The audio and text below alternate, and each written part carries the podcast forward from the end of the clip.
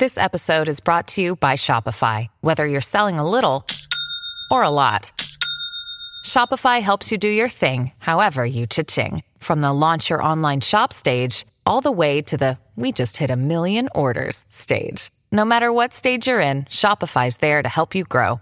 Sign up for a $1 per month trial period at shopify.com slash special offer, all lowercase. That's shopify.com slash special offer. Olá a todos! Hoje aqui no Positivamente Consciente vamos ouvir uma palestra de Napoleão Hill sobre a fé aplicada. Espero que vocês gostem. Então vamos começar. Como vão, senhoras e senhores? Obrigado por estarem comigo novamente. Nosso assunto no programa de hoje é a fé aplicada. A fé é um estado de espírito que deve ser cultivado por alguma técnica que ajude o indivíduo a tomar posse plena da própria mente em todos os momentos e para todos os fins, e a ser capaz de direcioná-la a qualquer desejo, com a crença de que esse fim será alcançado. Essa palavra crença, senhoras e senhores, é a palavra-chave para todo esse princípio. Não sei se vocês já leram o livro chamado A Força Mágica da Vontade, de Claude Bristol. Se não leram, recomendo fortemente que o compre. Vale a pena, pois ele oferece um ângulo muito bom sobre esse assunto de crença e o que se pode esperar como resultado disso. A fé é o poder de alguém para entrar em contato com a inteligência infinita usá-la com intensidade hipnótica. Não se assuste com a palavra hipnótico porque, reconhecendo ou não, você está usando o hipnotismo a vida toda. De um modo geral, a maioria das pessoas o usa de maneira negativa para se hipnotizar com medo e limitações autoimpostas, em vez de fé. Consequentemente, nunca chegam muito longe. Aqui estão alguns fatores que entram no desenvolvimento dessa coisa chamada fé. Para começar, começa com um propósito definido, fixando sua mente com algum objetivo ou algo que você deseja conquistar e desenvolvendo por trás desse objetivo um desejo ardente. Um desejo ardente é algo muito diferente de esperança ou vontade. Todos nós temos esperanças e vontades. Gostaríamos de ter muito dinheiro sem trabalhar para isso, esperamos ser famosos, esperamos ser reconhecidos, esperamos ter uma boa saúde, mas não é disso que estou falando em relação à fé aplicada. Estou falando de um desejo ardente por trás de algum objetivo definido, com a crença de que você vai conseguir alcançar esse objetivo. Eu ensinava meus alunos a entrarem em uma sala silenciosa, levando com eles o objetivo principal ou algum objetivo menor escrito, ler esse objetivo em voz alta, depois se olharem no espelho e afirmarem que vão conquistar esses objetivos, sejam eles quais forem. Não é uma má ideia. Segundo, uma mente positiva livre de todos os aspectos negativos, como medo, inveja, ódio, ciúme e ganância, é absolutamente essencial para o desenvolvimento da fé. Você não pode ceder espaço à inveja, ganância, medo ou ciúme ou a qualquer outro aspecto negativo e, ao mesmo tempo, fazer uso do princípio da fé aplicada. Eu me pergunto, meus amigos, se vocês sabem por que a maioria das orações nunca resulta em nada, exceto em um resultado negativo. Vocês já pararam para pensar nisso? Já pararam para pensar por que, de um modo geral, suas orações não são atendidas. Você deve ter observado que isso é verdade. Bem, quero dizer uma coisa que pode ser chocante. Todas as orações são atendidas. Elas são atendidas de modo a corresponder exatamente ao estado mental em que você as pronuncia. De um modo geral, quando oramos, só o fazemos depois que todo o resto falhou e estamos meio mortos de medo de alguma maneira, e acreditamos, ou mais ou menos acreditamos, que nossa prece não será atendida. E desconfio que, às vezes, oramos por coisas às quais não temos direito, e sabemos disso. Podemos não gostar da resposta, mas essas orações recebem as respostas que merecem. O próximo fator essencial para o desenvolvimento da fé é uma aliança do mastermind com uma ou mais pessoas que irradiar coragem baseada em fé e se adaptam mental e espiritualmente às necessidades da pessoa para realizar determinado propósito. E é absolutamente necessário que você faça pleno uso do princípio da fé aplicada para se alinhar com uma ou mais pessoas que trabalharão com você em espírito de harmonia e terão uma boa influência sobre você. Lembro-me de quando eu estava lutando para ser reconhecido, ter um ponto de partida e encontrar um editor que publicasse minha filosofia. Havia um homem nos Estados Unidos que exercia uma influência positiva tão boa sobre mim, que muitas vezes eu ia até a Flórida para ter um encontro de um ou dois dias com ele. Esse homem era Edwin C. Barnes, o único parceiro que Thomas Edison teve. Eu me sentava e conversava com o Sr. Barnes, e ele me dava um tapa nas costas e dizia que eu podia fazer qualquer coisa que decidisse fazer, e em pouco tempo ele me convencia disso. Quando comecei a acreditar, descobri que era capaz. Há um lema em relação a esta palestra que espero que vocês adicionem às que suas anotações, mas, mais importante, que gravem na mente. Esse lema, tudo que a mente pode conceber e acreditar, ela pode alcançar. Existem três palavras-chave nessa frase. Essas três palavras-chave são conceber, acreditar e alcançar. Muitas pessoas podem conceber ideias, elaborar planos, mas não acreditam suficientemente na capacidade de realizá-las e, consequentemente, têm resultados negativos. Em seguida, para desenvolver a fé, é preciso reconhecer o fato de que toda adversidade traz consigo a semente de um benefício equivalente. A menos que até que você aceite esse princípio, entenda e comece a tirar proveito dele, não aproveitará ao máximo o princípio da fé aplicada. As circunstâncias da vida são tais que, não importa quem você é, o que está fazendo ou quanto seus esforços são dignos de recompensa, você encontrará adversidades, derrotas, decepções e contratempos. Todo mundo encontra, mas, em praticamente todas as circunstâncias, senhoras e senhores, Há uma semente de benefício equivalente, e você precisa acreditar nisso. Vou dar um exemplo. No outono passado, saí de nossa casa na Califórnia e fui fazer uma campanha publicitária na cidade de Saint Louis. Gastei uma quantia considerável em dinheiro, por volta de 6 mil dólares, e, pela primeira vez na vida, o rendimento das aulas não cobriu o que gastamos com publicidade. Tivemos um prejuízo de cerca de 5.500 dólares. Dá para dizer que foi uma adversidade. Eu acho que vocês diriam isso, ou até que foi uma derrota. Mas não aceitei esse contratempo como derrota. Disse aos meus funcionários e associados relacionados a essa campanha que não fazia a menor diferença se ganhávamos ou perdíamos dinheiro.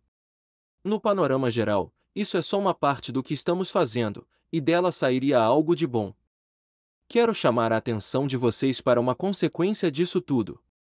Um homem de Paris viu nosso anúncio, foi ao meu encontro e me induziu, como ele diz, a vir a Paris, e do meu contato com ele surgiu esse movimento maravilhoso que vai impulsionar essa filosofia aos saltos. Se eu tivesse planejado deliberadamente vir a Paris e criar ou organizar esta série de programas de rádio e fazer dela um meio para levar essa filosofia ao povo, não poderia ter feito um trabalho melhor, e tudo isso ocorreu inesperadamente em consequência dessa campanha fracassada. Não sei, mas acho que haverá outros benefícios, mas só isso já valeu a pena.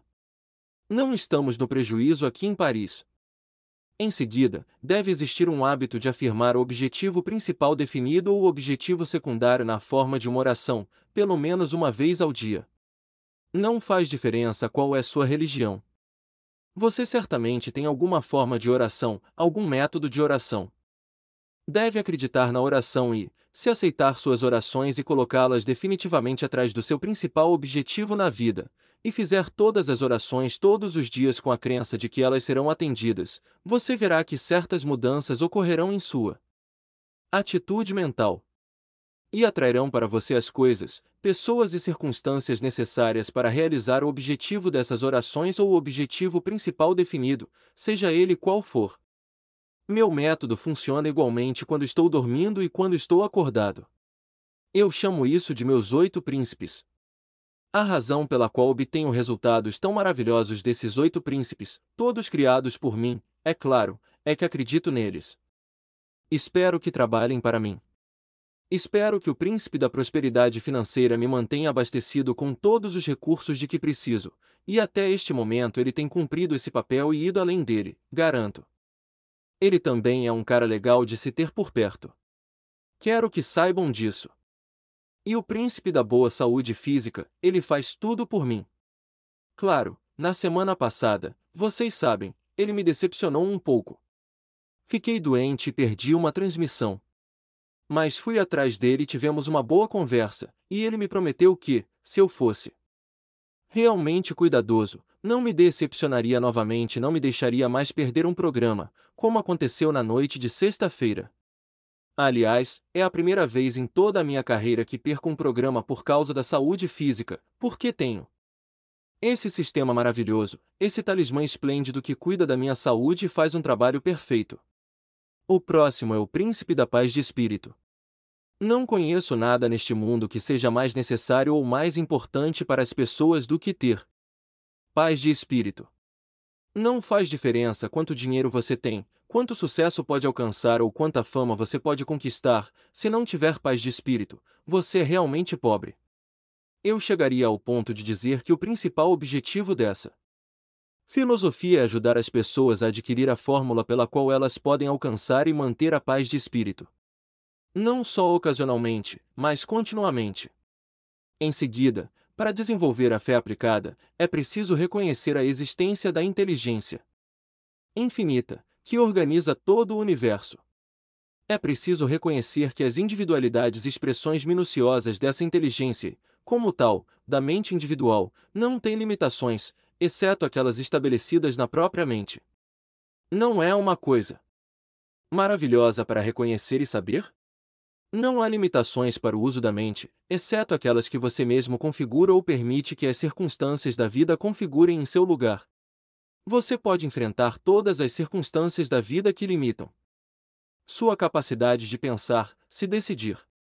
Acho que, se considerarmos que o Criador deu ao homem controle completo sobre apenas uma coisa, sua intenção deve ter sido que essa fosse a coisa mais importante do mundo. Como é estranho, meus amigos, que a Civilização não tem incluído em sua educação e religiões a importância desse maravilhoso presente do Criador, um dom tão poderoso que permite ao homem praticamente proclamar e realizar o próprio destino terrestre. Esse presente, preciso lembrar. Novamente, é o controle que você tem sobre sua mente, a capacidade de torná-la negativa ou positiva, a capacidade de pensar grande ou pequeno, a capacidade de estabelecer o próprio padrão quanto ao que deseja na vida e fazer a vida valer a pena de acordo com seus termos, ou aceitar as circunstâncias da vida e permitir que ela o cavalgue. Costumo comparar a vida a um cavalo porque ela é algo que você pode cavalgar, se quiser, mas, se não tomar cuidado, o cavalo assume o controle e você o carrega. Você tem que escolher como vai ser pessoalmente. Nunca aceitei da vida nada que não quisesse. Não tenho intenção de aceitar no futuro. Quando meu filho Blair nasceu sem orelhas, sem audição, nunca aceitei essa circunstância. Eu disse que sabia algo sobre o poder da fé, sobre o uso da mente subconsciente, e comecei imediatamente a construir um padrão por meio do qual essa criança receberia algum tipo um aparelho auditivo improvisado que permitiria ela ouvir. Normalmente, eu poderia facilmente ter aceitado a condição quando os médicos me disseram que meu filho seria surdo e mudo a vida toda. Poderia facilmente ter aceitado essa condição como a última palavra e deixado para lá. Poderia facilmente ter começado a ensinar a ele leitura labial ou a linguagem dos sinais dos surdos mudos, mas não queria que ele entendesse ou soubesse que essas coisas existiam. Imediatamente, comecei a trabalhar nele com um espírito de fé, sabendo que não havia nada impossível, que aquilo que a mente pudesse conceber e acreditar, ela poderia alcançar, e em nove anos influenciei a natureza para improvisar nele aparelhos auditivos que deram a ele 65% de audição normal. Tive experiências tão maravilhosas, circunstâncias que as pessoas chamariam de impossíveis pela fé aplicada, que conheço um pouco de seu poder, não poderia nem começar a descrever para vocês em termos que talvez os influenciassem ao máximo a grande capacidade que tem de usar a própria mente para qualquer objetivo desejado e atingir esse objetivo. Todo ser vivo que chega a este mundo abaixo da ordem humana tem seu destino determinado pelo que chamamos de instinto. Seu padrão já está definido. E não é possível dar um passo além dele. O homem não tem padrão, exceto o que constrói para si mesmo. Pode ser grande ou pequeno, pode ser ótimo ou insignificante. O homem controla o próprio destino terrestre se usar o poder que o Criador lhe deu, e usá-lo com o espírito da crença de que pode realizar os próprios fins. Sugiro que você faça um inventário cuidadoso de suas derrotas e adversidades passadas, a partir das quais se tornará óbvio que todas essas experiências carregavam a semente de um benefício equivalente. Você vai perceber que estou certo sobre isso. Agora, vamos falar sobre como criar uma atitude mental favorável à expressão da fé, uma atitude mental, porque, no fim, a fé aplicada não passa de uma atitude mental, e você controla a sua atitude mental. Essa é a única coisa que você controla. Você não controla sua esposa, senhores, vocês sabem disso. Nem sempre controla sua conta bancária. Mas você controla sua atitude mental. Pode fazer o que quiser. Antes de tudo, ao tornar sua atitude mental favorável à expressão da fé, você deve saber o que deseja, decidir em sua mente que vai conseguir e decidir o que vai dar em troca. A natureza desaprova a ideia de conseguir alguma coisa em troca de nada. Eu sei que não recomendo. Entendo que há algumas pessoas no mundo que gostariam de ter coisas sem pagar por elas, mas isso não faz parte dessa filosofia. Segundo, quando afirmar o objeto de seus desejos por meio da oração, deixe sua imaginação já se ver de posse deles. Você pode pensar que isso é difícil de fazer. Há alguns anos, tive um aluno que precisava muito de mil dólares, e ele veio falar comigo sobre como conseguiria o dinheiro. Ele precisava ter esses mil dólares em uma semana. Eu disse: sente-se, pegue seu talão de cheques e faça um cheque de mil dólares. Ele disse: Isso não vai adiantar, o cheque não tem fundos. Eu disse: Bem, logo terá, faça um pré-datado para daqui uma semana. Ele fez o que eu disse, em seguida, começou a trabalhar na própria mente, e dois dias depois ele me ligou e contou que havia recebido 1.500 dólares em dinheiro de uma fonte inesperada. Em outras palavras, ele tinha 500 dólares além do que precisava. Ele disse: Vou pagar esse cheque. E foi o que fez, e ele o enquadrou e o mantém pendurado em sua biblioteca até hoje, porque esse foi o começo de seu primeiro reconhecimento real de que, quando você acredita em alguma coisa, quando toma providências para executá-la como se já tivesse sido realizada, isso põe o poder da inteligência infinita ao seu dispor. Em seguida, quando você enfrentar uma derrota, como acontece muitas testada muitas vezes, e vezes, sem dúvida, lembre-se de que a fé do homem essa derrota pode ser apenas um dos seus tempos de prova. Se você não tirar nada dessa transmissão específica, exceto esse pensamento, lembre-se, sempre que for derrotado, desapontado ou sofrer qualquer tipo de frustração, que você provavelmente está sob os holofotes sendo testado para mostrar-se a um homem ou um rato. Nós passamos por tempos de teste. Passei por 20 anos deles enquanto pesquisava e desenvolvia essa filosofia, e, se não tivesse sido capaz de desistir ao teste do fracasso e da derrota, nunca teria dado ao mundo a grande coleção de princípios do sucesso que dei a ele, e que agora serve a milhões de pessoas. Eu diria que a melhor parte da minha experiência veio não dos meus sucessos, mas dos meus fracassos, porque sobrevivi a eles. Decidi que não significavam nada na minha vida, exceto o desafio de um esforço maior, e essa é a atitude que você deve adotar em relação à derrota, porque você vai ter esses tempos de teste.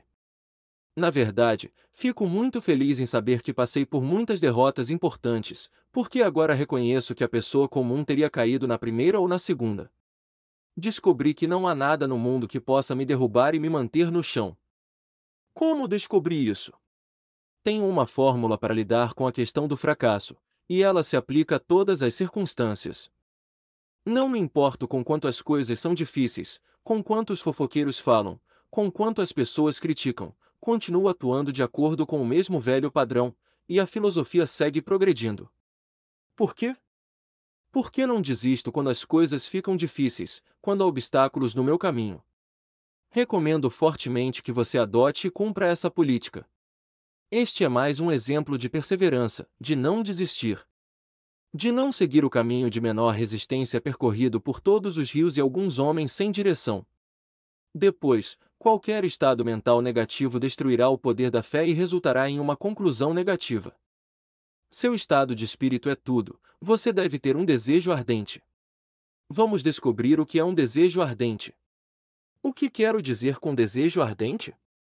Um desejo ardente é um objetivo tão firmemente definido em sua mente que você o leva para a cama à noite, acorda com ele de manhã, é acordado no meio da noite por ele, provavelmente, fala sobre ele, pensa nele, come com ele, dorme com ele, e se agarra a ele, e mais tarde ele se agarra a você.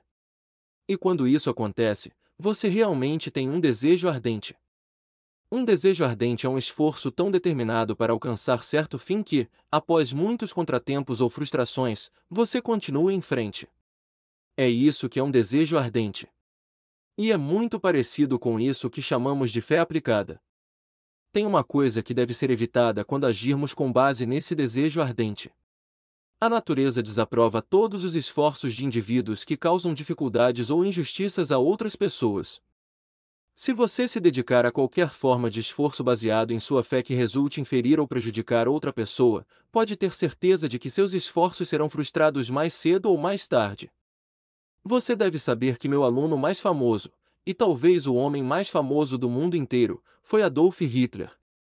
Quando ele se tornou um de meus seguidores, eu não sabia quem era Hitler. Autografei um conjunto de livros para ele em 1930, muito antes de suas intenções serem conhecidas.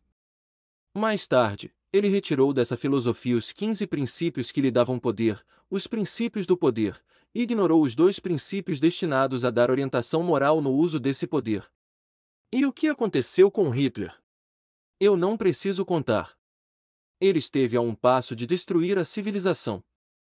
Quero adverti-los contra a negligência dos dois princípios que ele ignorou, fazer o esforço extra e a regra de ouro, que foram colocados ali especificamente com o objetivo de dar orientação moral no uso do poder que advém desses outros princípios. Bem, pessoal, vejo que nosso tempo acabou por hoje. Por favor, juntem-se a mim na próxima vez para uma discussão mais aprofundada sobre a fé aplicada.